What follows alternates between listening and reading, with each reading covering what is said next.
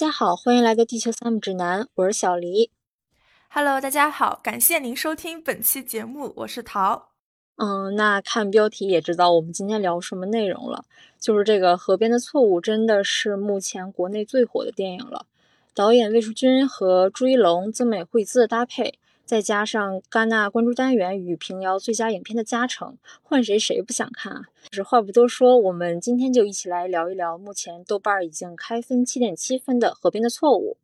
嗯，因为这部电影它是根据这个余华同名短篇小说改编的嘛，然后我就蛮感兴趣的。那余华的书呢，我看的也不多。唯一一本完整看完的就是他的那本杂文合集《我只知道人是什么》，呃，是用那个微信读书看的。我留下的划线评论想法全部都是哈哈哈，因为余华在这本 杂谈里面，他真的是太真实、太搞笑了。那我们平时刷网，那我们平时在网上刷段子，也会看到很多就是余华。余华受访的段子剪辑，网友基本上都会评论说：“哇，余华老师真敢讲啊之类的。”呃，我觉得这部电影之所以备受关注的原因，除了导演魏书君他本身就有知名度，因为他的电影在影展上也获得了比较多的好评，也拿过一些奖项。那他的短片《延边少年》呢，更是获得了第七十一届戛纳电影节短片竞赛单元特别提名奖。还有一点就是，呃，这是余华的作品改编的电影。那之前这部电影宣传预热的时候，大家可能都知道它是有原著的。那个原著就是来自我们潦草小狗余华的《河边的错误》。那我是在电影上映前去看了原著，所以也是在看完电影之后一身轻松。那这种轻松的原因是我可以看明白这部电影，看得懂导演想说什么。所以这很大一部分其实是得益于我原来看过的故事，即使这整个故事它是非常的抽象，但是你也可以在结合比较中理解创作者的创作意图，甚至会有一种恍然大悟的那种舒适感。呃，我是先看的电影，再看的小说，但其实也没怎么看懂。然后妮子说：“你不是说你看懂了吗？”我说：“没怎么看懂，就是看懂一点，但不多。”就是这个电影在放映的前半部分，我真的都要睡着了，因为这个电影它没有用那个数字化的拍摄手法嘛，它用的是十六毫米的那个胶卷拍摄。那个导演呢，他为了还原那个年代感，所以他用胶卷拍摄，所以他在画面呈现上都会有一些模糊不清的感觉。呃，那种感觉，我感觉就像是忘带了近视眼镜，就是近视的家人们能懂吗？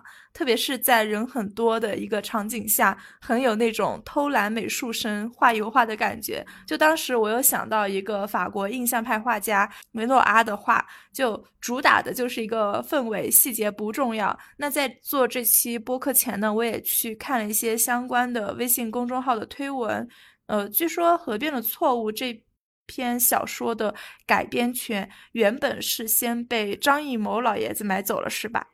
对他其实已经，呃，换过四个主人了。这部小说他最开始是张艺谋在接触嘛，张艺谋想翻拍这个小说，拍成一部惊悚悬疑片。那余华当时也是让他去帮忙推一部新的作品，张艺谋导演就接过新作一看，一夜读完之后就再也睡不着了，就立刻找了葛优和巩俐拍了这部新作《活着》。就《活着》这部小说有一个比较经典的就是说，余华他在访谈中他有说过，其中有一段。就是那个福贵，他知道他的儿子去世的时候，然后他回望那个乡间路，他写的是月光照在路上，像是洒满了盐。然后余华当时在访谈的时候就说，呃，把月光形容成盐，是他想了好几天，停笔了好几天才想出来的这个比喻。因为在当时那个情境以及福贵是一个农民的身份下，他看到月光，他想不到其他的比喻，他只能像。他只能想到说啊，月光像盐一样，呃，洒满了路上。那我觉得这部电影在魏书君的改编下呢，它的惊悚感没有那么强，它的推理性，哦，我觉得并不够哈。比如说在原著中，小李和马哲之间，他还会进行一些比较理性的案件分析和推理，但是在这部电影中，我感觉理性它是不存在的，就像电影在宣发中会说，呃。就像电影在宣发中海报里的那句话没有答案，那妮子你是怎么看待原著和电影的这种差别呢？嗯，我反而会觉得电影它是会存在更多的理性，因为小说中它其实并没有太多的笔墨去书写破案的细节和经过，而且小说中小李和马哲之间的对话本来就不多，反而是在小说具象化、影视化之后，嗯，增加了一些很多我们可以用眼睛看得到的东西。我觉得这样的改编是非常出色的。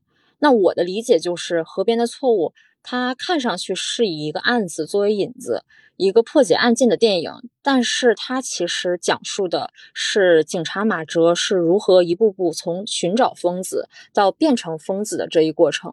所以，调查案件并不是重点，也不是终点。对真相的执着可能会作茧自缚，反而让自己越越陷越深。所以，有的时候我们要的可能是答案，但并不是所有的事都有一个答案，一个归宿。世间上很多事往往是没有答案的。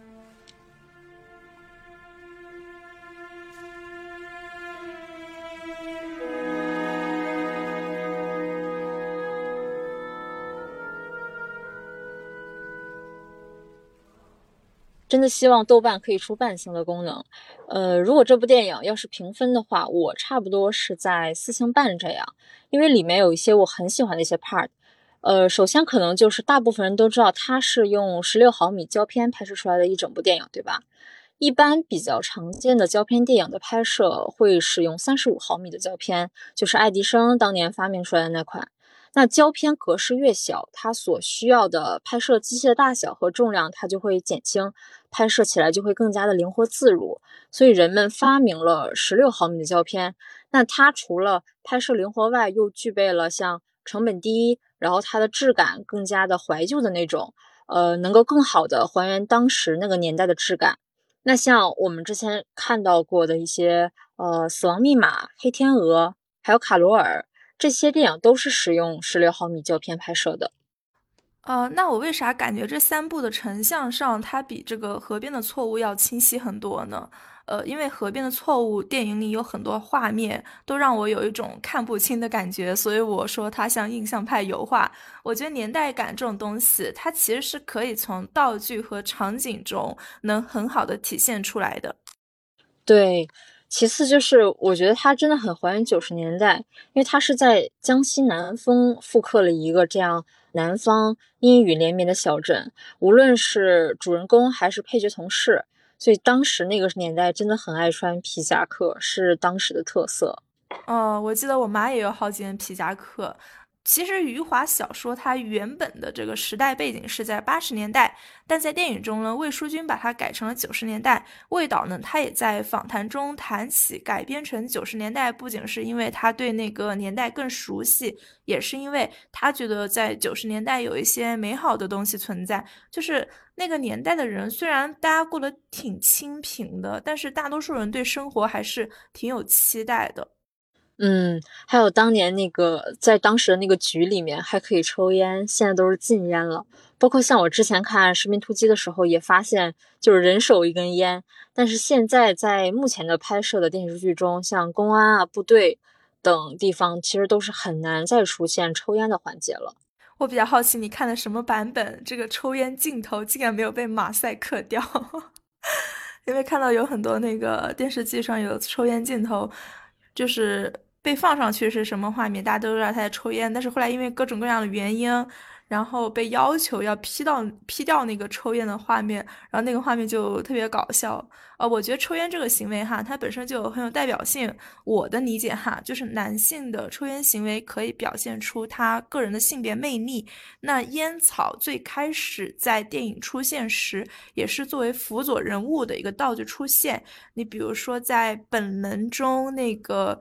女主角被审问时，她漫不经心地点起一根烟，就是表现出她的不屑和她的无所顾忌。那她可以体现出这个人物的一个性格，或者说当下处境的一些心情之类的。因为烟草和酒这样有一些禁忌性的东西在嘛，那我觉得这种禁忌性它也是可以成为某种象征的。那你觉得是什么象征呢？在这部电影里，就是。男性抽烟，我我不知道我这样说会不会去那个，呃，得罪一些男性观众。就是我观察到，当男性焦虑的时候，他会抽烟，所以有可能就是在马哲焦虑的时候，他需要一点尼古丁的抚慰，然后去抽烟。就他没有性别上的魅力，但他去体现了他的人物性格，他的一种焦虑，还有他的一种烦躁。嗯，那我觉得像除了这些道具之外呢，还有一些。呃，比较微小的一些细节吧，我有关注到那个警察那个警犬嘛，因为那个年代警犬其实是吃的不好的，所以找的狗狗演员呢都是瘦骨嶙峋的。还有一个就是，嗯，我不知道你记不记得马哲他那个用用那个铁盒吃面的那个情节，就让我联想到《狂飙》中高启强他第一次被关进看守所里，那个时候正正好是过年嘛，然后就是用铁盒吃饺子的那个画面。对对对，我记得，因为那个时候大家都用那个东西吃饭。呃，像我外婆家，他们家比较常见的一些餐具是画着那种大花的那种，哎，那个材质叫什么我忘了。反正那些水壶，还有那个呃保水保暖壶，都是那个样子。就是你们想到是什么样子，那它就什么样子，就是非常旧。然后呢，它很破，但他们又不愿意去换，即便它很很便宜，就很有年代感。呃，电影中那只警犬的形象也是特别的鲜明，就是很有，就是很有那种时代的感觉。因为在那个时代，大家都很难吃饱嘛，就非常难去兼顾这些小猫小狗的一个生存了。对，而且魏淑君在这部电影中，他用很多水中的倒影去来表达不同的情绪。我第一个很喜欢的画面，就是在那个幺四婆婆被杀的时候。但导演他并没有直接表现杀人的过程，而是拍摄了一段很平静的倒影，然后突然来了一场暴雨，就将所有的倒影全部清没的那个画面，我觉得非常的美，还很巧妙。嗯，是的，电影中确实多次出现了关于河流的画面，但是呢，都是跟凶案的进展有关系。我印象比较深的是结尾，马哲他试图走入河中自杀，或者是他去寻找一个答案。然后他发现疯子站在河边，于是他上前殴打疯子后的那一场暴雨，好像在暗示整个凶案的结束，就是这个案件已经到此为止结束了。还有就是幺四婆婆的尸体在河边被发现时，现场的痕迹是被暴雨破坏了的。然后结尾马哲向河中心走去，疯子被击倒在地，然后暴雨又悄然而至。我会觉得。这个自然啊，它是绝对公允的上帝视角，只是他们不会言说而已。就是在我们人类费尽心思的要去找这个事情的起源、它的源头、它的作案凶手是谁，然而只有暴雨，只有河流，静静的看着一切的发生。那整部电影和原著其实有很大的不一样的地方，呃，做了很大的改动，然后同时也增加了非常多的破案细节。比如说用猪去模拟凶手犯罪的手法，还有比如增加了男主人公的这个家庭冲突，使孩子变使孩子变成了他的另一个心结。呃，再比如马哲他在深夜听磁带，使使用视听语言中的机械音响进行这种转场。那在听磁带中的列车的鸣笛转场到了真实的列车鸣笛。哦，对了，还有一个点就是，小说中其实并没有磁带的出现，而是用一个在现场遗落的那种红色发夹去代替了皮包。那幺四婆婆的死因也不仅仅是脖子上的一个伤口，呃，小说中是将她整颗头颅被割下来扔到了水里，和幺四婆婆养的鹅一起漂流。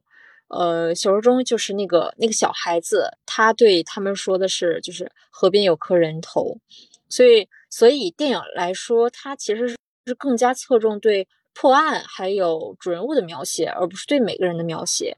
那小说中写了很多描画当时小男孩的心理，在电影中直接将这种刻画小男孩心理的一些描写，直接让他隐身掉了。嗯，是的。原著和电影的改编还是蛮大的。我看小说的感受就是一个事件对人物的影响，也就是刑警对队长马哲的影响。但是在电影中，它是有个很明确的故事主体人物存在的。就是队长马哲，然后围绕着他去展开了关于案件的一个整体情况。你刚才说的那几个点，电影院的办公场景，还有磁带作为证据的道具。可以感受得到，就是魏导的迷影气质哈。从他之前的两部长片《野马分鬃》和《永安镇故事集》可以看得出来，他对影像还是蛮执着的。还有就是原著里只剩一颗头颅的凶案现场，我觉得在我们国家应该是不可能被允许公开放映的哈。呃，这对于没有分级观影制的院线来说，真的有点太残暴了。但我还蛮喜欢原著里的凶案现场处理的，因为那三场凶案的现场都是非常一致，就是一个坟包，然后一个一颗头，它很有秩序感，但是呢，又和无法勘破的案件本身，它形成了一个鲜明的对比，它会有一种反差，有一种凶手在嘲笑正统的感觉，就是，哎，我看你们怎么破不了这么案。这个案你们怎么抓不到我这个样子？还有就是在这个电影中，我最喜欢的片段就是那个马哲在梦中设想案发现场的那一段，就我觉得那个画面还蛮美的。最后呢，有一个电影幕布被烧毁的那种感觉。嗯，但我认为那段其实不是设想，嗯，至少不是表面层意义上的设想吧。我更倾向于他导演是通过这样梦的形式去演绎。马哲疯掉的过程，所以我认为这一段是告诉了观众，马哲他是真的疯了，然后他疯魔的一个呃大致的隐喻。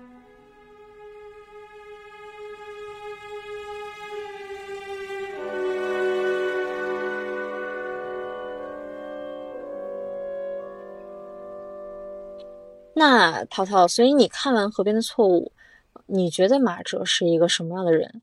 你觉得他第一次精神错乱是在什么时候呢？呃，我觉得他是一个热爱工作的正常人。第一次精神错乱是在他知道儿子先天性智障那一会儿吗？工作和生活家庭中的不确定性让他开始逐渐的崩溃，还是说他在跟局长说他在云南拿过三等功功勋，但是他的同事和他的局长都说没有这回事儿的时候，就已经开始有一些精神分裂的现象了？嗯，我觉得非常靠前。嗯，不知道你还记不记得，在一个地方，就是马哲和疯子他们俩第一次在河边见面。当时那个场景其实是一个很诡谲的场景。疯子他是把衣服平平铺，他疯子他是把衣服平铺在河中，在上面放上石头。我觉得就是从这里开始，马哲他逐渐疯魔，被一点一点积累的石头沉入了河底。那主创发了一期海报，也能很好的诠释这一开始。河岸上是马哲，河中的倒影是疯子，我觉得也是寓意着马哲等于疯子的这一个现象。这样子的吗？我还以为那是一个拉近关系的手段，就是模仿对方的行为嘛，镜像原则。其实这么理解也可以，但是我觉得这部电影它不能按照普通的破案电影来看嘛，就是不需要警匪拉近关系有助于破案。那还有一个点，你觉得徐亮他为什么自杀呢？呃。说实话，我不知道。我觉得主要是一种报复心理吧，像他自己的一些隐私被公之于众之后，呃，就心里肯定会不爽嘛。他在给马哲送锦旗的时候说那些意味深长的话，还有眼神，我觉得他是想用自己的死来报复马哲，尤其是他戴上了那个假发，这样的一个稍微有点异装癖的一个形象，他还有点像立春中的那个胡金铨。哎，那个昵称中的胡金铨发生了什么？我是忘记了。但你这样说确实是啊，因为在那个年代，异装癖被公开的话，确实还蛮，确实还蛮令人就是尴尬和难以接受的。包括现在，我们对一些不太大众的行为都不太理解和接受，就更不要说九十年代了。胡金铨就是那个有同性倾向的那个舞蹈老师。他就是因为受到了众人的偏见嘛，他就想和王彩玲假结婚，来证明自己的男性的一些气概。所以你你觉得真相究竟是什么？是马哲杀了疯子吗？那马哲的儿子究竟有没有出生呢？我也不知道，我觉得在这个故事中，我的理解是疯子他没有死，然后马哲他试图在精神上杀死他，所以投射到了现实世界中产生了幻觉。但是我觉得马哲的儿子他是出生了的。那如果说马哲的儿子没有出生，怎么去解释就是电影后半部分墙上那个完好无缺的圣母玛利亚豹子拼图呢？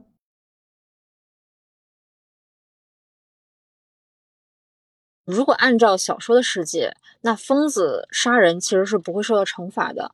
马哲杀掉了疯子，马哲又在局长和妻子的指点下，为了逃脱法律的制裁嘛，从不承认疯到最后向世界妥协，自己已经疯了。所以马哲最后走上了疯子逃脱的老路。那小说的结局是更加荒诞和讽刺的。那如果在电影中呢？我觉得这个就是见仁见智了，可以理解为马哲他没有杀疯子。一切都是他的幻想，包括像子弹呀，包括像拼图上的孩子，包括三等功，他后续的一切都是真的，也可以理解为马哲杀掉了疯子，那整个故事其实就是到此为止了。我觉得影片的开头不是说了吗？没有答案。那所以什么是真相？是时代疯了，还是我们疯了？疯魔的其实不仅是马哲和疯子，还有执着于平先进的局长啊，只坚持生下孩子的妻子。所以我觉得这个解读是挺有意思的。嗯，我觉得这个解读空间就很大。就这样看来的话，确实一切都是有可能发生的。而且你的推理下来，我觉得后面就是你的那些解读都是合理的，就是它可以是真的，也可以是假的。一千个人有一千个哈姆雷特嘛，就是看大家自己怎么理解的吧。嗯，是的。呃，其实这部电影我没有看得很懂哈，但是没有太大的心理负担，就是我没有觉得看不懂是我的理解能力有问题。我觉得梨子他是很适合看这类电影的，因为他很喜欢玩解谜游戏嘛。我们之前看那个阿婆小说改编的《威尼斯惊魂夜》，在电影放到四分之一的时候，我们就在猜那个凶手是谁，然后李子就凑到我的耳边说：“他说他其实已经知道凶手是谁了，等他确定了，他才会跟我说。”然后看完电影的时候。呃，就是凶手和李子猜的是同一个人，我就问他怎么能在一开始就能看出来？他说，其实侦探在审问其他嫌疑人的时候，一般都是那个正反打镜头，但是就是那个被审问方和侦探是站在对立方向的，而只有真正的凶手一直和侦探站在同一个方向，而且他有一个画面是比较居中的那个画面，所以一切都在 画面中。嗯，我觉得这个其实也和个人对电影的敏锐度有关。有的人就天生适合拍电影去解读电影嘛，那有的人就需要别人的帮助去好好消化一部电影。这就是为什么很多大学它需要有影视赏析课去拉片去学习的一个必要性。那读书不仅仅是读一本书，读书其实是一个学习的过程。嗯，那其实只从书中学习是学不到什么的，更要多方面的去结合嘛，去拍呀，去看呀，去听，去多思考一些。我觉得这也是我们做这个播客的意义所在。是的，是的。改编原著拍电影，其实还有一个风险点，就是万一改的不好，那评价肯定是不好听的。更不要说改编知名作家余华的小说，那还好，味道他在改编上是没有完全落入那个忠于原著的窠臼。可以说，除了在感觉上，电影和小说他们有一点点相似的地方外，小说和电影里的人物和故事，我觉得哈都不再是同一个了。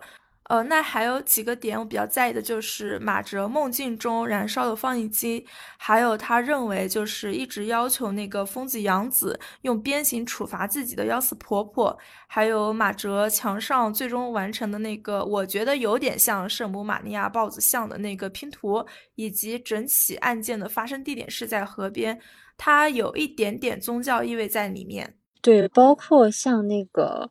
呃，马哲他在杀疯子的时候用的那把枪，然后他那个血迹不是溅到了庙的那个墙壁上了吗？然后给他留了一个很长时间的一个画面。然后你刚才说的那个幺四婆婆那里，你还记得他当时是跪下了对吧？他跪下就是因为他自从收养疯子之后，他他和疯子的关系就是维持在那种。母子和夫妻之间，疯子打他的时候，他也没有反抗。那小说中更是写到了幺四婆婆，她在跟邻里邻居说这些的时候，就说疯子打她的时候，跟她死去的丈夫一模一样，真狠毒啊！然后那个时候，幺四婆婆的脸上竟然洋溢着幸福的神色，就是真的特别变态。而且我觉得这部电影它。让我觉得增加了很多细节，还有一个点就是，他们给幺四婆婆一个完整的姓名。幺四婆婆在电影中是叫王凤霞，还有就是她虚构了整个城市，呃，叫配水市的万宁县。我觉得这些都是一些很细节、很有意思的点。余华是个蛮有意思的作家，他的这篇短篇《河边的错误》呢，是选自他的短篇小说集《现实一种》。那感兴趣的朋友呢，可以去看看这他的这本小说，也就七八万字，不多。我最近是打算看他的《鲜血梅花》短篇集，我觉得他还蛮有写作天赋的，因为抛开那些。活着第七天，兄弟就是那些大部头，也知名度比较高的。他的短篇其实写的，嗯，很好玩儿。就我们都知道，余华他在成为作家之前呢，他是一名牙医。他想成为作家的原因其实也挺也是挺搞笑的，因为他觉得作家的生活比较轻松，但其实并不是，因为他那会儿有一个朋友在文化宫上班嘛，呃，忘记是谁了，他就天天看着那个人在外面晃悠。他就问那个人，他说：“哎，你不工作，你天天在外外面晃悠啥呢？”结果他朋友告诉他，他说在外面晃悠就是他的工作。然后余华特别羡慕，于是就开始了他的作家之路。那余华他白天在镇子里的医院坐诊给人看牙，晚上就回家写作。最先完成的短篇作品呢，他就寄给《人民文学》或者是《收获》杂志，被退回来之后，他又去寄给那个《北京文学》或者说《上海文学》。如果这几个平台都被退了，他就去寄给一些比较小的一些杂志平台。那他刚开始写作的时候，他真的是退稿大王，就是一直被退稿。他爸每次在院子里听到就是那个油桶传来啪嗒啪嗒的声音，他就知道，哎，余华你又被退稿了。这样的情况一直持续到了一九八七年，直到他的那一篇小说《十八岁出门远行》，嗯，发布后，他才得到了一些。就是文学杂志编辑的关注嘛，就觉得他这个短片很有先锋性。就我怎么理解先锋性？因为我不是学这专业的，我也没有去了解相关的概念。就我的理解就是说，阅读先锋小说，你不要用理性去理解它，你感受它就行了。那我们的节目到这里就结束了，感谢完整听完本期播客的听众朋友，你们的喜欢和认可就是对我们的最大的支持。如果有不同想法，尽情在评论区留言。我们的播客已在小宇宙 APP、喜马拉雅、网易云音乐、苹果播客全平台上线了。我们下期见，拜拜。